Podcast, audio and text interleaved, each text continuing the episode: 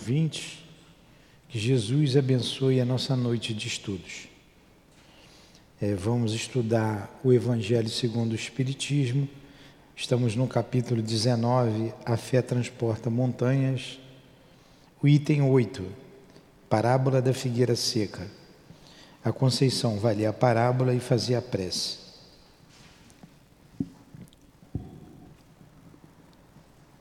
Evangelho, capítulo 19, a fé que transporta a montanha, item 8, parábola da figueira seca.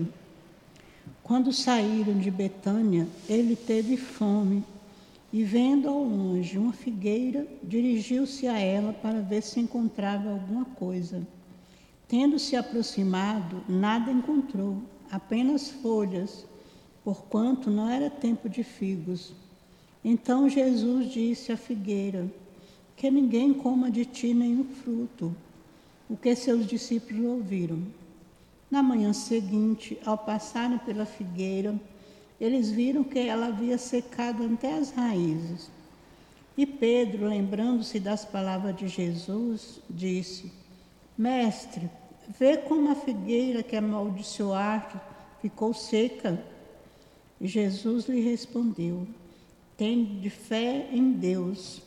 Em verdade vos digo que todo aquele que disser a esta montanha, tira, tira-te desse lugar e lança-te ao mar, e isso sem hesitar no seu coração, mas acreditando firmemente que tudo o que disser acontecerá, ele o verá efetivamente acontecer. Marcos capítulo 11, versículos 12 a 14 e 20 a 23.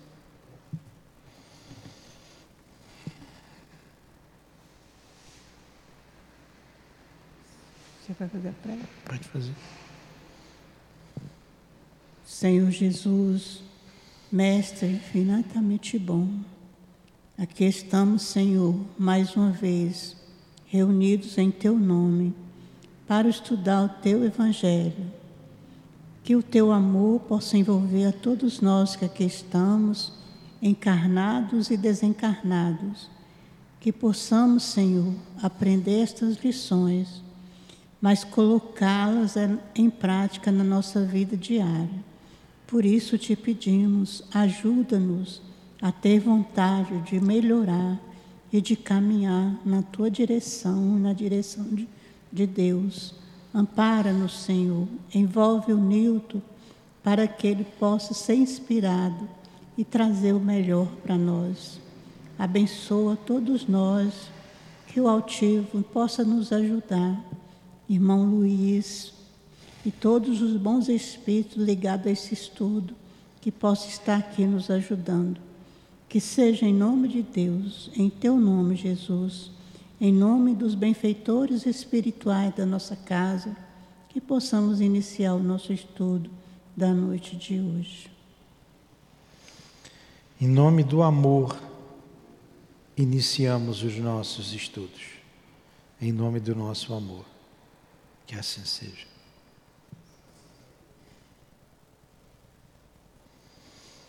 Então vamos lá. Tudo que a gente faz aqui é com muito amor. Então a gente sempre começa o trabalho em nome do amor, em nome de Deus, e Deus é amor. E a gente precisa repetir bem essa palavra. Eu tenho orientado a todos os que dirigem aqui para ver se a gente aprende a amar, já que não sabemos ainda, né? Pode ser que tanto falar a gente um dia consiga fazer isso.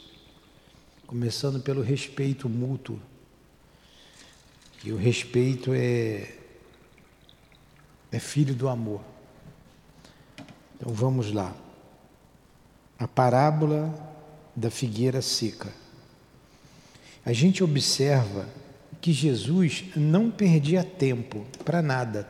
Qualquer situação, ele tinha pouco tempo, ele tirava o ensinamento.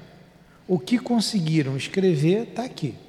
Certamente muito mais coisas Jesus fez. Muito mais coisa. Dizem Atos de Apóstolos. Se fosse é, relatar, escrever todas as curas que Jesus fez, não caberiam em, nos livros do mundo, em todos os livros do mundo. Então, com certeza, Jesus fez muito mais. E a gente, o pouco que tem, a essência, né, já mexe muito com cada um de nós. Então, a parábola da figueira seca. Quando saíam de Betânia, ele teve fome. E vendo ao longe uma figueira, dirigiu-se a ela para ver se encontrava alguma coisa. Tendo se aproximado, nada encontrou, apenas folhas. Portanto, não era tempo de figos. Não era tempo de figo. Então só podia ter folha mesmo, né? Então Jesus disse à figueira: Que ninguém coma de ti fruto. O que seus discípulos ouviram. Na manhã seguinte, ao passarem pela figueira, eles viram que ela havia se secado até as raízes. Poxa, Jesus lançou ali um magnetismo que queimou a árvore, que secou a árvore.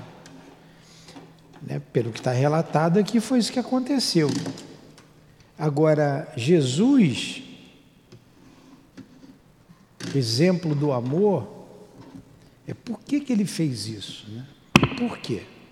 Então, no dia seguinte, quando eles passaram ali, olha lá, Jesus, a árvore que o Senhor amaldiçoou. Essa também foi a palavra usada, né? Então, ele sabia que não tinha, ele sabia que não tinha frutos. E mesmo assim, a árvore secou. Então, Pedro, lembrando-se das palavras de Jesus, disse: Mestre, vê como a figueira que amaldiçoaste ficou seca.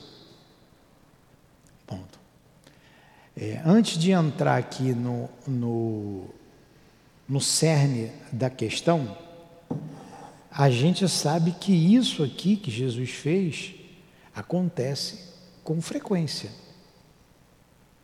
É, eu, eu, escutei uma vez de uma árvore, uma pessoa pediu, foi até Neuza Trindade que acho que me contou, não, não foi Neuza não, não foi. É porque na casa da Neuza tinha um pé de louro, mas então não foi a Neuza. Foi uma pessoa, foi até lá em Santa Cruz, nós estávamos lá fazendo um encontro de medicina espiritual e estávamos estudando sobre o magnetismo. E é, falar, foi falado de o que nós chamamos de olho grande, que nada mais é do que uma força magnética que você joga em cima de algumas coisas, de alguns objetos, de alguns seres, até de criança, né? criança fica doente com a inveja de alguém. Aí vai lá no, no na rezadeira, né? na rezadeira, né, para rezar a criança e só a rezadeira que tira mesmo, né? E, e aquelas folhas secam, né, que elas é, passam na criança. Sai o mal, mal olhado. É. E contaram vários casos lá, pessoas simples. Aí uma pessoa contou assim: na minha casa tinha um pé de louro e a vizinha me pediu umas folhas de louro. E eu estava tarefado e disse: de novo ela me pedindo folha de louro? Que mulher chata. Ó, oh, não tem louro não, não tem louro não. E entrou. Deu a resposta lá para a moça. Ela disse que no dia seguinte o pé de louro estava sequinho. Nossa. Sequinho. A outra jogou uma carga, uma pesada. carga pesada no louro. Uma pessoa contou que, e por aí vai as histórias, umas histórias até engraçadas. Diz que tinha um passarinho que cantava muito. E e um, uma pessoa disse: Que passarinho bonito, como ele canta, como ele canta bonito, me vende esse passarinho. Não, ele não está à venda. Me vende, não, não está à venda. Mas que bichinho bonito. O homem foi embora, daqui a pouco estava o bichinho lá esticadinho lá no chão. No chão não, não, na gaiola. Recebeu uma carga. Então, agora, isso aí é uma carga de inveja né, que as pessoas jogam, ou de raiva. E Jesus jogou uma carga na, na figueira, a gente está analisando aqui, a gente está pensando junto. Que ele queria tirar o ensinamento dali, que ele sabia que ia voltar. Jesus não dava é, ponto sem nó, como se chama. Quando passaram, olha lá a figueira. Aí o que, que Jesus disse? Qual foi o grande ensinamento que ele tirou dali? que ele deu, que ele quis dar. E Jesus respondeu: Tende fé em Deus. Em verdade vos digo que todo aquele que disser a esta montanha: Tira-te deste lugar e lança-te ao mar, e isso sem hesitar no seu coração, mas acreditando firmemente que tudo o que disser acontecerá, ele o verá efetivamente acontecer. É. Olha aí o que, que Jesus fez. O que, que ele quis dizer? Ele quis falar da fé, não é? Ele quis falar da fé.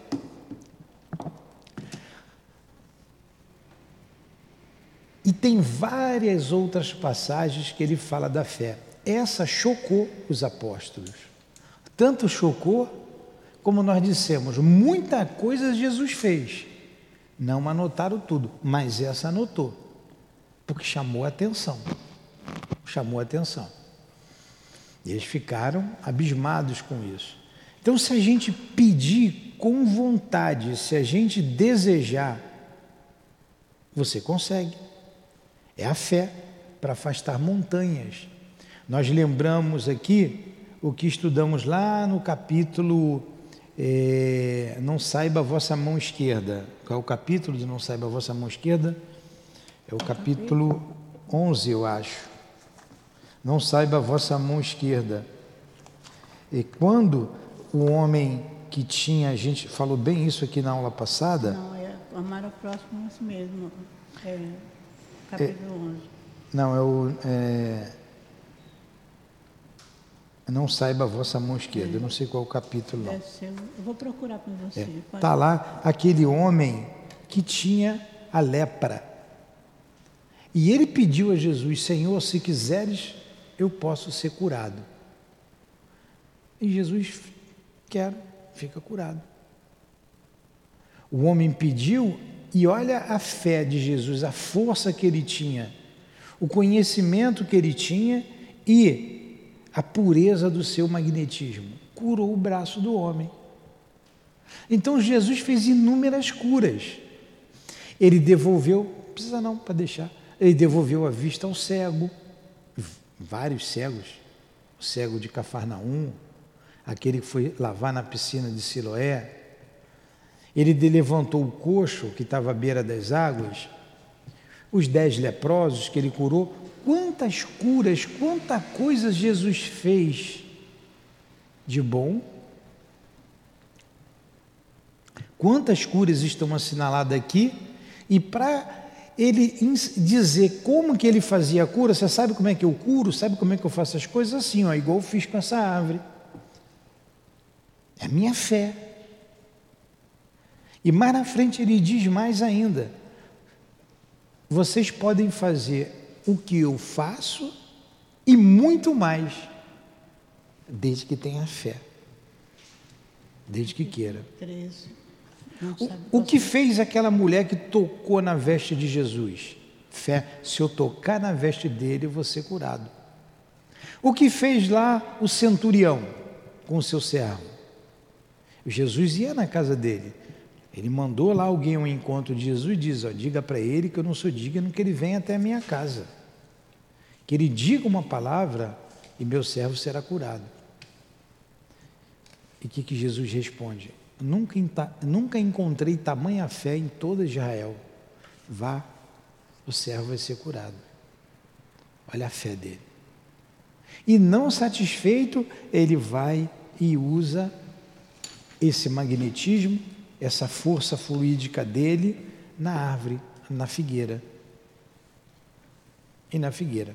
Tem uma outra passagem que fala da figueira, eu não tenho aqui de cor, que era uma figueira que era estéril.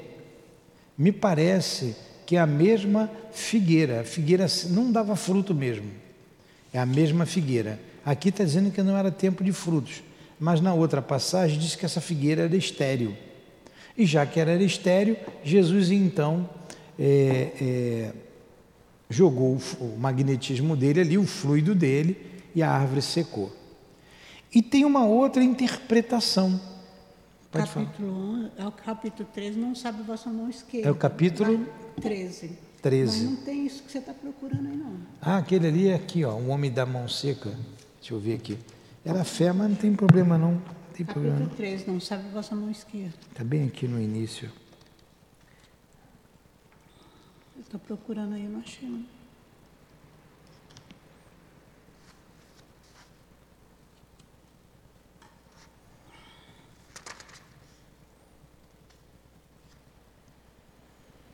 Aqui, é o item 2, ó, 13, 2. E tendo Jesus descido do monte, uma grande multidão o seguiu. Ao mesmo tempo, um leproso aproximou-se dele e se prostrou, dizendo: Senhor, se quiseres, pode curar-me. E Jesus, estendendo a mão, tocou e disse: Eu quero, fica curado. Ah, pensei que era outra coisa que você É está. o item 2, capítulo 3. Então, no item 9, ele vai falar que essa figueira também representa as pessoas que só têm a aparência do bem. São pessoas bem arrumadas, que falam direitinho, que se colocam bem, que têm acesso fácil em todos os lugares. Ele diz que essas pessoas são semelhantes às árvores que só dão folhas e não dão fruto nenhum. E que essas pessoas serão arrancadas e jogadas bem longe. Quantas pessoas são assim? Superficiais. Só têm a aparência do bem. Não é mesmo? Então, é uma outra interpretação. E essa interpretação, quem dá é Kardec. Ó. A figueira seca é o símbolo das pessoas que só têm a aparência do bem, mas em realidade não produzem nada de bom. Dos oradores, que possuem mais brilho do que seludez em suas palavras, têm um verniz artificial. Agradam aos ouvidos, mas quando são analisadas, não encontra nelas nada de substancial para o coração. Após ouvi-las, pergunta-se que proveito tiramos delas. Então falou dos oradores, mas a gente amplia para todos esses homens que só têm a aparência do bem e não fazem nada de bem, nada de bom. Entenderam? Pergunta? Pode. Dá o microfone para ele, Nixon, por favor.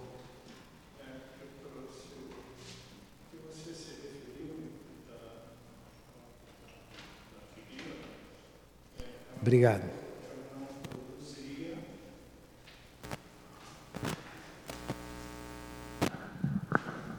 É, na realidade, você disse que ela não produzia e que então ele a secou. É, nesse sentido, ele a secou pela falta de produção ou, como você mencionou agora, é, há pessoas que têm um comportamento aparentemente, né, é, fala bem, se expressa bem, é, mas no fundo, no fundo, ele não, ele não produz, ele, ele não é aquilo que Jesus gostaria que ele fosse. Né? Ele apenas expressa uma coisa externa, não existe o interior. Então a minha dúvida ficou é, tentando buscar a compreensão é a figueira que não produzia, ela foi de alguma forma, é, ela nasceu por uma semente, uh, ela cresce e ela deixa de produzir. Eu não consegui fazer uma, uma O link. é, dessa falta de produção com Ter decidido secá-la. Eu entendi o, o secar é, como se ela tivesse a existência dela ali é, seria um nada. Mas esse um nada, ela nasceu de uma semente. Eu fiquei. É. Então vamos lá. A primeira interpretação é dada por Jesus, que ele, quando ele diz assim, ó, ele seca e ele responde. E Jesus respondeu: tem de fé. Ele está falando da fé. Ele usou a figueira. Tem de fé em Deus. Em verdade vos digo que todo aquele que disser a esta montanha: tira-te desse lugar e lança-te ao mar, e isso sem hesitar no seu coração, mas acreditando firmemente que tudo o que disser acontecerá, ele o verá efetivamente acontecer. Então Jesus está falando da fé. Nós, realmente, o que a gente pensar, o que a gente falar, acontece até para o mal. É quando está no cabimento da lei, como a gente disse lá, a árvore secou porque a moça não deu a folha. Então a gente vê a inveja, o sentimento de inveja. Essa pessoa tem magnetismo e ela jogou o pensamento dela, tomara que seque essa árvore, que ela se acabe. A planta sentiu. Ou foi de raiva também que ela ficou de, raiva. de não ter conseguido. Inveja de raiva.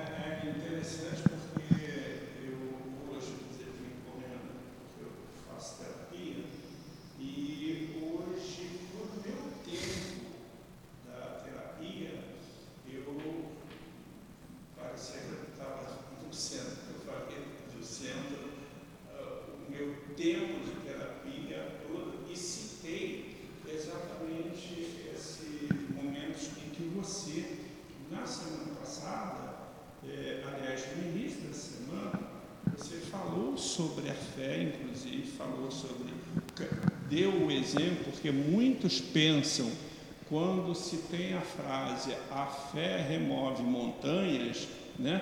e você tá, se referiu. Não, não é remover a montanha, é a montanha que está dentro é. de você. É a fé que você precisa adquirir e que você precisa ter, você inclusive mencionou. E hoje eu toquei nesse assunto quando eu falei é, eu falando para a terapeuta, quando você, é, um dos seus maiores medos, é, qual é? Ela falou, é, andar de avião. Eu falei, pois é, mas quando você tem, vai fazer uma viagem de avião, geralmente você faz uma oração, ou uma oração antes de embarcar na aeronave, ou quando você está na aeronave, que ela vai decolar, que aí você faz aquela oração. Passado aquilo ali, você parou. Você deixa de orar, você deixa de rezar. E você mencionou que a oração, ela é constante, ela é diária. Você não pode chegar hoje e fazer uma oração e esperar que hoje você tenha o, o resultado. resultado. Então você na realidade essa essa oração ela não está vindo de dentro de você, ela é externa. Ela é uma coisa superficial. Quando você mencionou agora da, da, da figueira, da folha, né, da folha que a moça não deu, é muito interessante porque e é muito comum, né? Existe uma, uma uma planta é, chamada uh, uh, que bota até atrás da orelha, geralmente as pessoas botam atrás da orelha, arruda. É, eu tenho arruda, eu, a, a, minha casa é toda ela florida, porque as pessoas devem me achar maluco, porque eu faço a minha oração de manhã e eu abraço a árvore e eu converso com cada uma das minhas plantas. E eu recebi uma visita pouco tempo atrás, a arruda estava verdinha e no dia seguinte ela estava sequinha. Então, quer dizer, eu estou fazendo, quando você menciona isso, é realmente uma irradiação é. negativa. Negativa, é. Que existe. Exatamente. Então, é. Eu compreendi agora em relação à questão da, da figueira. É. é. E quem falou da árvore balda foi Kardec, não fui eu não. Eu só, re, eu só repeti o que ele falou. A figueira seca é o símbolo das pessoas que só têm a aparência do bem. Só tem a aparência do bem e não são boas, oradores, enfim. Aí ele continua: é ainda o símbolo de todas as pessoas que têm meios de ser úteis e não são. A figueira veio para dar figo e ela não deu. Então representa também as pessoas que vêm para dar frutos, para fazer algo de bem, de bom e não fazem. De todos os projetos irrealizáveis, de todos os sistemas vazios, de todas as doutrinas sem base sólida. O que falta na maior parte do tempo é a verdadeira fé. A fé realmente fecunda a fé que abala as fibras do coração. Em uma palavra, a fé que transporta montanhas. Então, que olha a representação da árvore que secou, representa tudo isso. As pessoas também símbolo que poderiam ser úteis e não são. De todos os projetos que não se realizou. Olha quanto Quanta coisa tem por trás disso aí. O que falta na maior parte, é a ver, maior parte do tempo é a verdadeira fé. Aquela fé que transporta montanhas que a gente não tem. Em uma palavra, a fé que transporta montanhas. Esse é o comentário de Kardec. Ó. Essas são árvores que têm folhas, mas não têm frutos.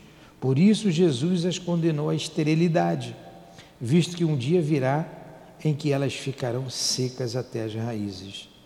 Isto é, em que todos os sistemas, todas as doutrinas que não tiveram produzido nenhum bem para a humanidade serão reduzidas a nada, e em que todos os homens voluntariamente inúteis que não colocaram em ação os recursos que traziam consigo serão tratados como a figueira que secou.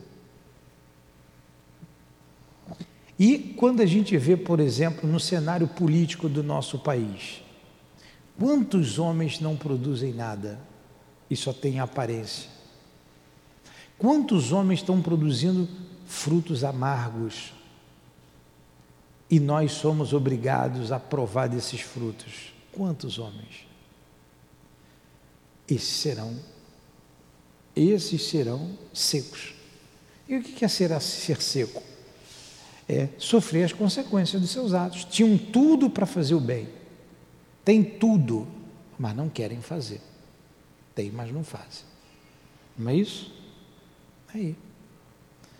Alguma colocação mais?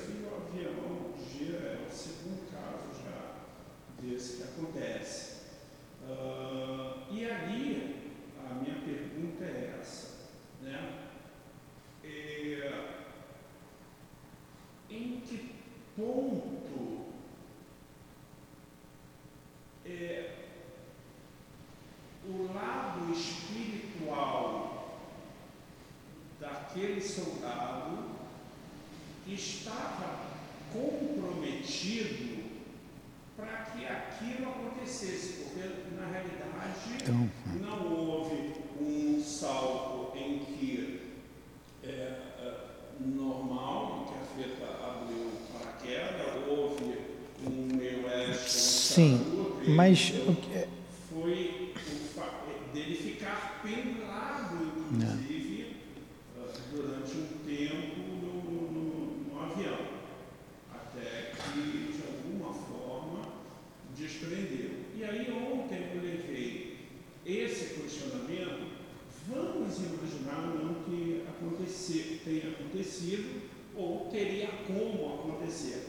Mas vamos imaginar de que, como nós não temos o direito né, a tirar a vida de quem quer que seja, muito menos desejar mal a quem quer que seja, mas vamos imaginar que houvesse uma imensa tesoura que conseguisse chegar ao, a fim que partisse.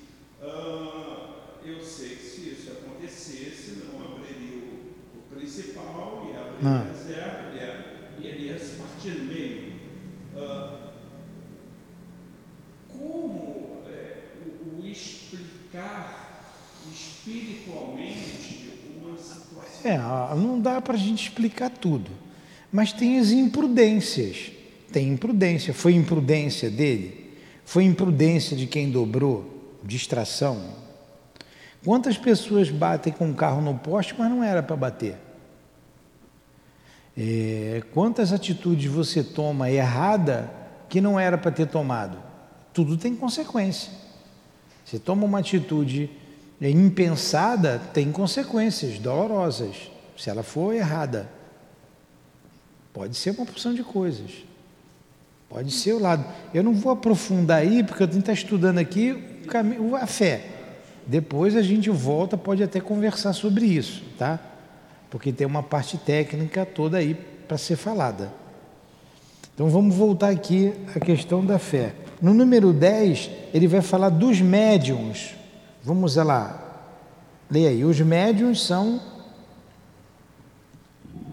Os médios são os intérpretes dos espíritos. Substitui os órgãos materiais que lhes faltam para nos transmitirem suas instruções, eis porque são dotados de faculdades para esse fim. Nestes tempos de renovação social, têm uma missão particular. São árvores que devem dar o alimento espiritual aos seus irmãos. Eles foram multiplicados para que o alimento seja abundante. Encontra-se em toda parte, em todas as regiões, em todas as classes sociais entre ricos e entre pobres, entre grandes e entre humildes, a fim de que não haja deserdados em parte alguma, e para provar aos homens que todos são chamados. Espera aí um pouquinho. Então ele está falando agora dos médiums.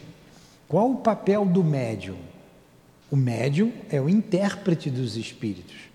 O médium são os olhos, os ouvidos, a garganta, dos espíritos. E quantos médiums não querem trabalhar? Quantos médiums?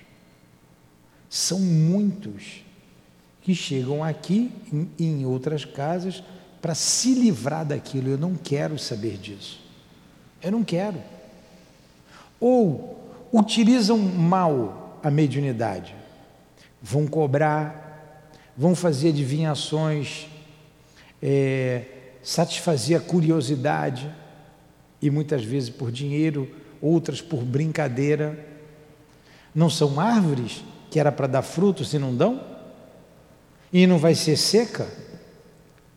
Volto a dizer, Jesus não perdeu tempo. Ele aproveitou ao máximo o tempo dele. Ele já levantava de manhã, devia tomar o café dele, né? Com pão era muito pão, e já começava a trabalhar. Até a noite. A noite era muito perigosa, não dava para sair por aí. Tinha sempre o culto do lar na casa de, de Simão Pedro. Então Jesus não perdia tempo.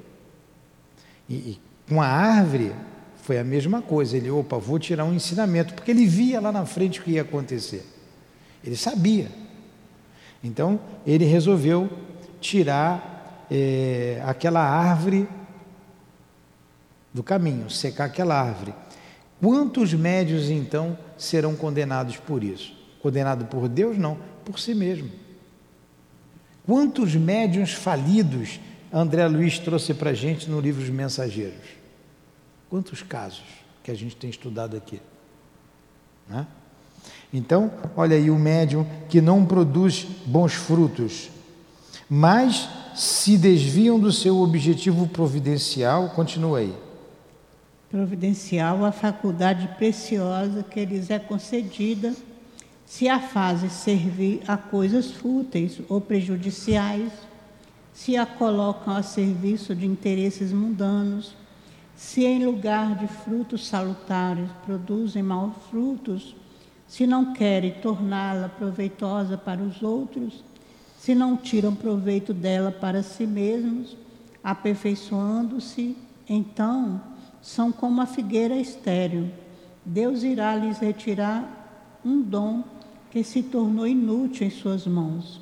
A semente que não souberam fazer frutificar e deixará que se torne presa dos maus espíritos. Olha aí. Então, o médium que não utiliza bem as suas faculdades se torna presa dos maus espíritos. São como árvores cheias de folhas, mas que não produzem bons frutos. Quanto ensinamento Kardec tirou daqui? E a gente ainda pode lembrar da parábola dos talentos. Aquele que enterrou o talento, ele é a árvore que não produz bons frutos. Os outros multiplicaram. Aquele que ganhou cinco, multiplicou por 5, devolveu 10. O que ganhou 2, devolveu 4. O que ganhou 1, um, enterrou. Árvore que não dá bom fruto. Entendeu? Alguma colocação, alguma pergunta? Então, vamos para o segundo item: instrução dos espíritos. A fé, mãe da esperança e da caridade. Item 11. A fé, para ser proveitosa, deve ser ativa, não deve adormecer. Mãe de todas as virtudes que conduzem a Deus, ela deve velar atentamente pelo desenvolvimento das filhas que gerou. A esperança e a caridade são uma consequência da fé.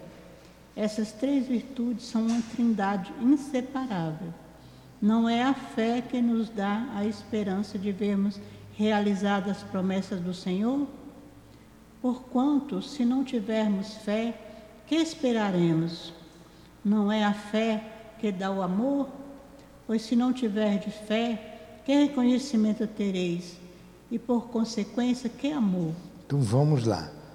Ele disse aqui que a fé é a mãe da esperança e da caridade. Claro, o que é esperança? É a certeza de que alguma coisa vai acontecer.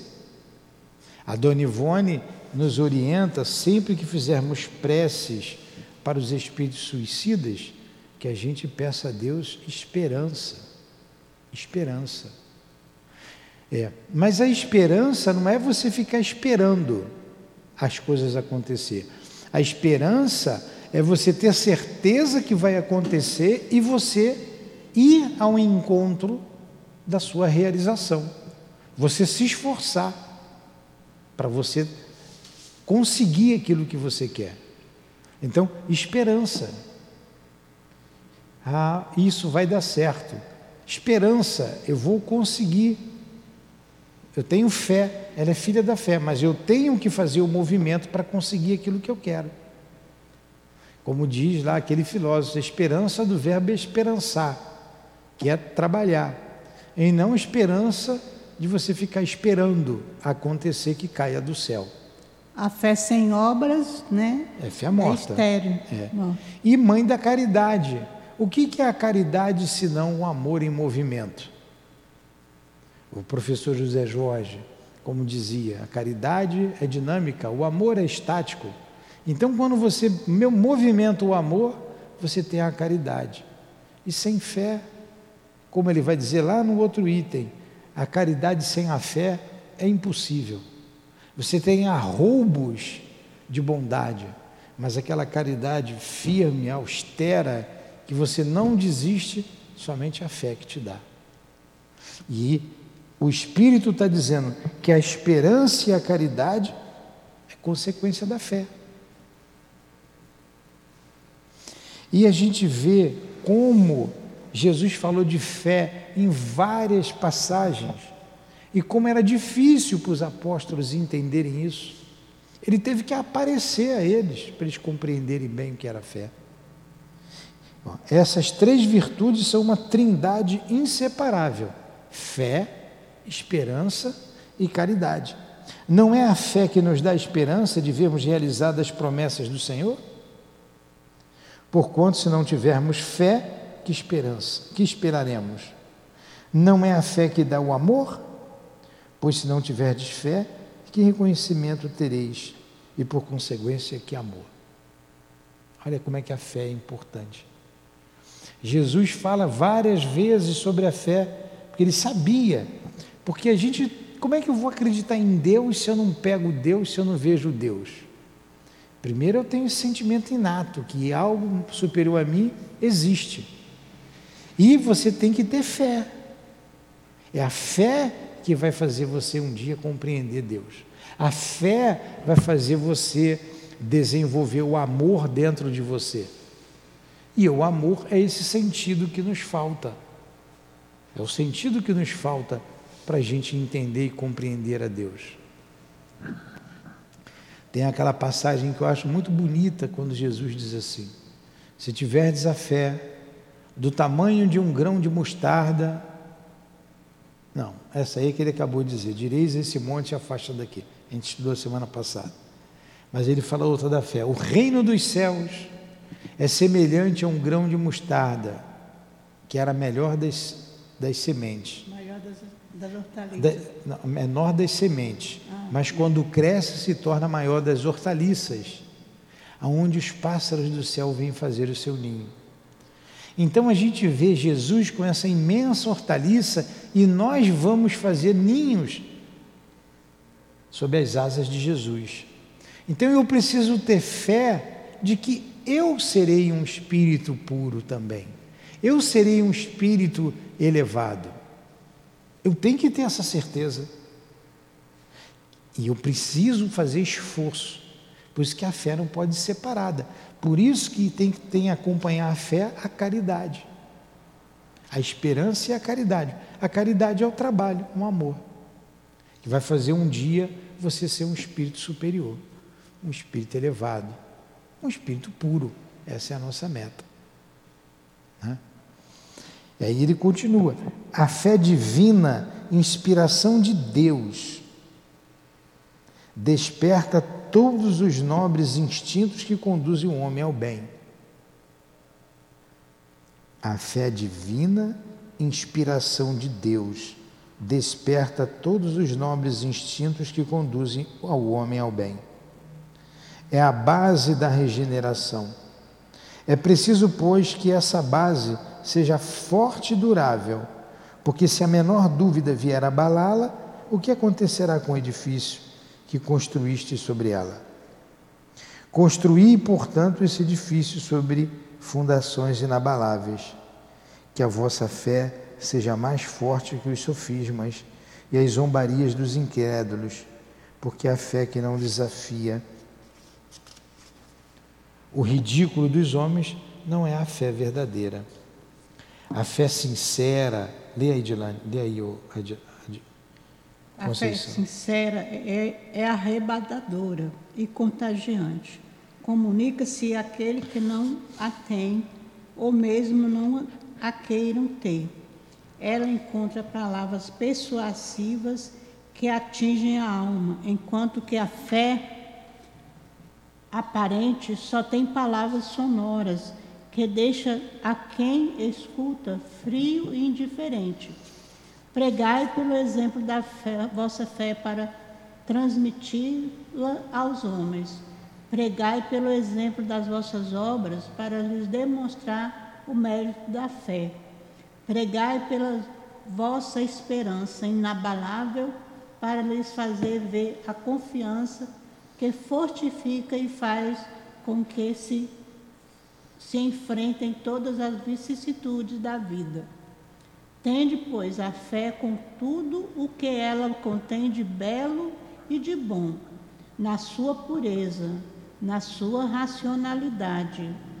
Não aceiteis a fé sem comprovação, filha cega da cegueira. Amai a Deus, mas sabei por que o amais. Crede em suas promessas, mas sabei por que acreditais nelas. Segui nossos conselhos, mas conscientes do objetivo que vos indicamos e dos meios que vos trazemos para alcançá-lo. Crede e esperai, sem jamais fraquejar. Os milagres são frutos da fé. José, Espírito Protetor, Bordeaux, 1862. Aí, falando da fé. Está com o livro aí?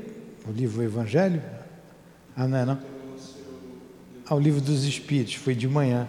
Se soubesse, tinha deixado um livro contigo aí, para acompanhar direitinho. Então, está falando aqui o espírito, esse espírito chamado José, dessa fé arrebatadora. Essa fé arrebatadora. E, e no final ele termina que faz, com uma frase que faz a gente entender tudo. Quando ele disse: crede, esperar e sem jamais fraquejar. Os milagres são frutos da fé. Os milagres são fruto da fé. E milagre a gente coloca entre aspas, porque tudo tem uma explicação. Então, olha, quando a mulher tocou na veste de Jesus e ficou curado, todo mundo diz que é um milagre, não é? Foi um milagre. Como é que pode tocar na roupa do outro e ficar curado? Mas saiu energia. Jesus disse: sentiu uma virtude sair de mim. Então ela foi com tanta fé: se eu tocar na veste dele, eu vou ficar curado. Ela foi, deu aquela chupeta. É igual a bateria do carro que está carregada e a outra riada. Dá a chupeta, a bateria pega. Ela foi lá, deu uma chupeta em Jesus, puxou a energia dele, a fé dela. Ela não foi indiferente. Tanto que tinha um monte de gente perto de Jesus com seus problemas. Ela foi de maneira diferente. Olha a fé. Ah, então Jesus fez milagre? Não. Foi a fé dela que tirou a energia de Jesus. O ceguinho que grita: Senhor, Senhor. A multidão está indo, fica quieto aí, rapaz, deixa ele, para de gritar: Senhor, Senhor. Jesus para, olha para o cego: Que queres que eu faça? E o cego diz: Que eu veja, Senhor. A energia do Cristo foi até ele. E ele passou a enxergar. A fé dele, ele gritava o nome de Jesus, com esperança. Oh, mas ele fez o movimento. A esperança de ficar curado. Já tinha ouvido falar do mestre, que ele fez muitas curas. Foi Bartimeu, né? É. Ah, ele vai me curar. Esse é o cego Bartimeu. Hum. Ele vai me curar. Eu vou pedir, ele vai me curar. Aí a fé dele fez com que ele curasse. Para a mulher que toca na, no vestido dele e diz assim: Tua fé te curou. Não foi isso que ele responde? Tua fé te curou. Foi a fé dela, tá? a vontade dela. Então nós podemos fazer montanhas se mover. Só depende de nós. Só depende de nós. Estando no cabimento da lei, tem que estar no cabimento da lei. As coisas acontecem. As coisas acontecem. Tirar essa pedra enorme que está aí atrás e jogar lá no mar, isso não está no cabimento da lei. Mas tirar as montanhas das dificuldades que nós temos, está no cabimento da lei. Entenderam? Então era isso que a gente tinha que estudar hoje. Jesus sempre perguntava, né? Quando alguém pedia, ele perguntava: Você crê em mim? É. Ele sempre falava alguma coisa. Ele sempre falava alguma coisa. Ele não só não fazia as curas, todas as curas que tem aqui, Jesus falou alguma coisa. Acho que dá para a gente estudar a fé divina e a fé humana, né? Para terminar o capítulo ah, 19. Você não disse que ia terminar mais cedo? É. Não vamos terminar aqui? A fé, não, terminar uma, uma hora de estudo, senão eles não aguentam. É, a fé o divina e a fé humana. Pode ler aí, por favor. Item 12. Aí a gente fecha o assunto. A fé é o sentimento inato no homem dos seus destinos futuros. É a consciência que ele tem das faculdades imensas cujo germe foi depositado em si, a princípio em estado latente, e que ele deve fazer desabrochar e crescer pela sua vontade atuante. Até o momento, a fé só foi compreendida pelo seu lado religioso, porque o Cristo a preconizou como uma alavanca possante e porque só se viu nele o chefe de uma religião. Mas o Cristo, que realizou milagres materiais, mostrou por esses mesmos milagres o que o homem pode quando tem fé, isto é, a vontade de querer e a certeza de que essa vontade pode se realizar. Os apóstolos, a exemplo de Jesus, também não fizeram milagres? Ora, o que eram esses milagres senão efeitos naturais cuja causa era desconhecida aos homens de então, mas que se explica em grande parte atualmente e que se compreenderá completamente pelo estudo do Espiritismo e, e do, do magnetismo. magnetismo. Olha aí. Então, essa fé é um sentimento inato do homem. É inato no homem. E quando ele desenvolve, faz crescer sua, de acordo com a sua vontade. Então você tem a fé humana, você vai entender melhor a fé divina. Quando você entende a fé humana, quando você acredita em você, eu sou capaz. Eu tenho que pular ali aquela vala, eu sou capaz, eu vou e pulo, eu faço um esforço para pular. Eu acredito em mim, eu vou passar no concurso.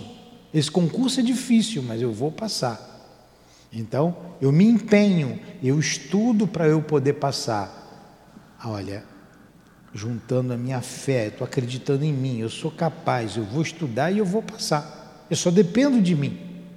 Não dependo de ninguém, dependo do meu esforço. E tem a fé divina, aquela que você de, deposita a tua confiança em Deus deposita nas mãos de Deus. É, os grandes feitos da humanidade, eles tiveram fé humana.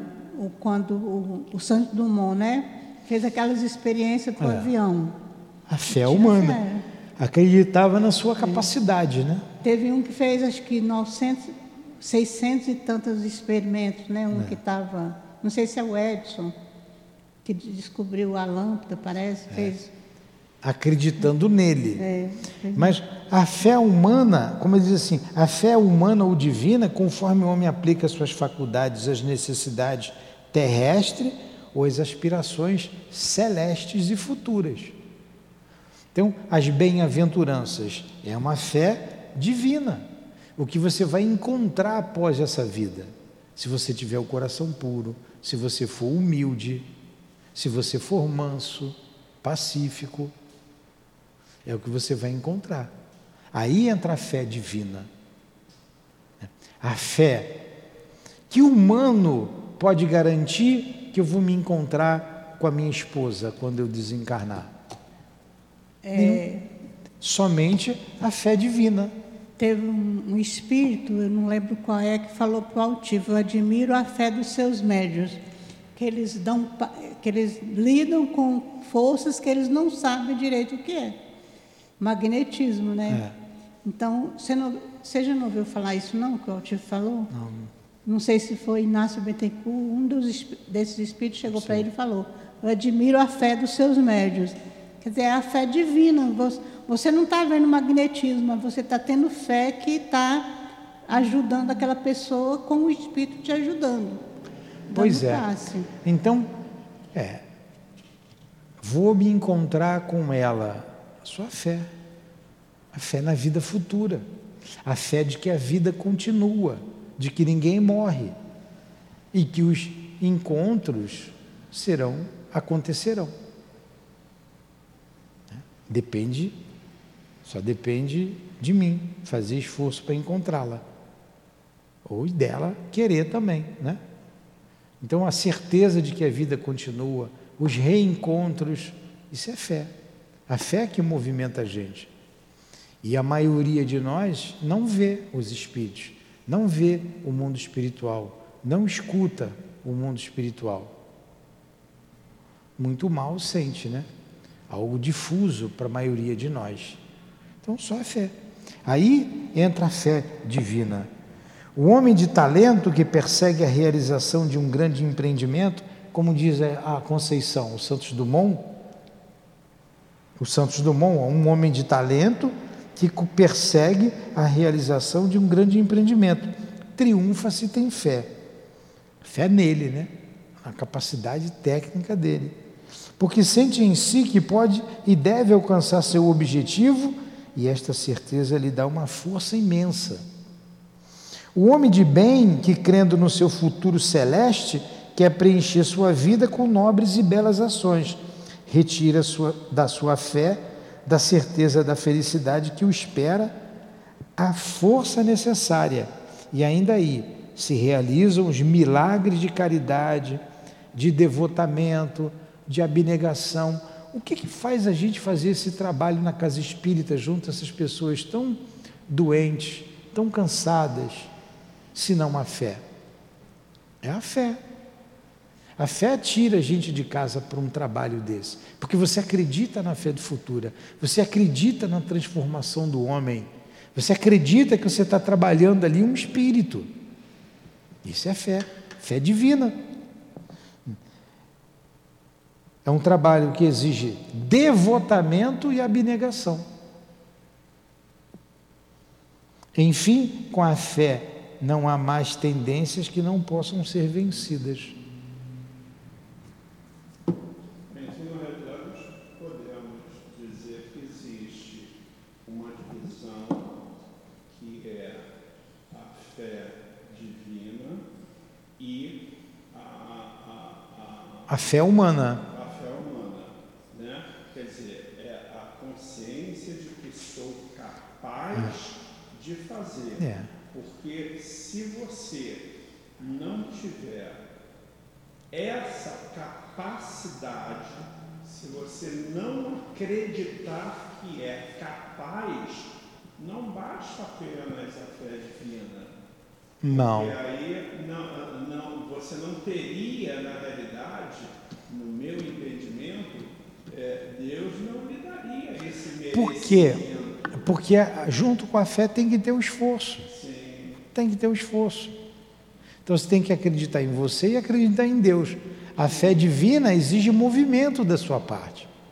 É, buscar e achareis, bater e a porta se abrirá. Você tem que fazer o esforço para a porta abrir, o trabalho de bater, o pra, trabalho de procurar. Senão você não encontra.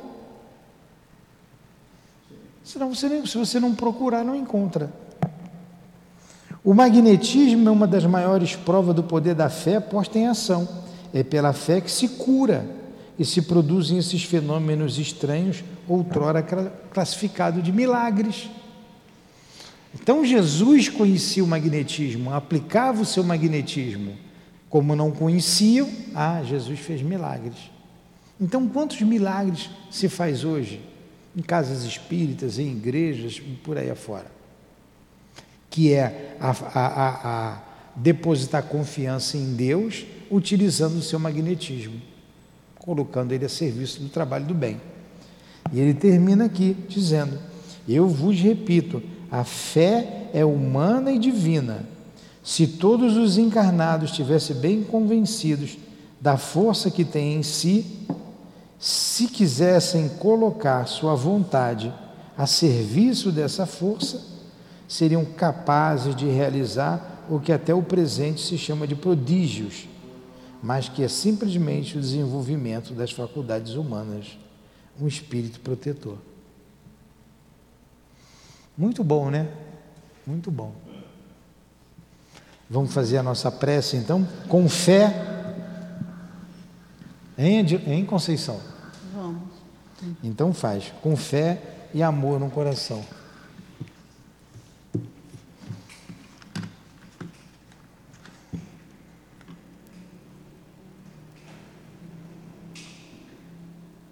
Jesus, Mestre querido, nós muito te agradecemos, Senhor, por esta oportunidade de aprendizado, por esta casa de amor que tanto nos ajuda e que tanto faz por nós. Te agradecemos, Senhor, pelos amigos espirituais, pelos guias que colocaste aqui para nos proteger e nos ajudar. Te agradecemos pelo muito de bom que recebemos todos os dias. Obrigado, Jesus. Abençoe a todos nós. Dá-nos amparo e proteção, Senhor. Fortalece em nós a fé, o desejo sincero de crescer e de caminhar na tua direção, na direção de Deus, na direção do mais alto. Sustenta-nos, Senhor. Ajuda-nos a, querer, a querer caminhar e progredir e produzir o melhor que pudermos em teu nome em nome de Deus.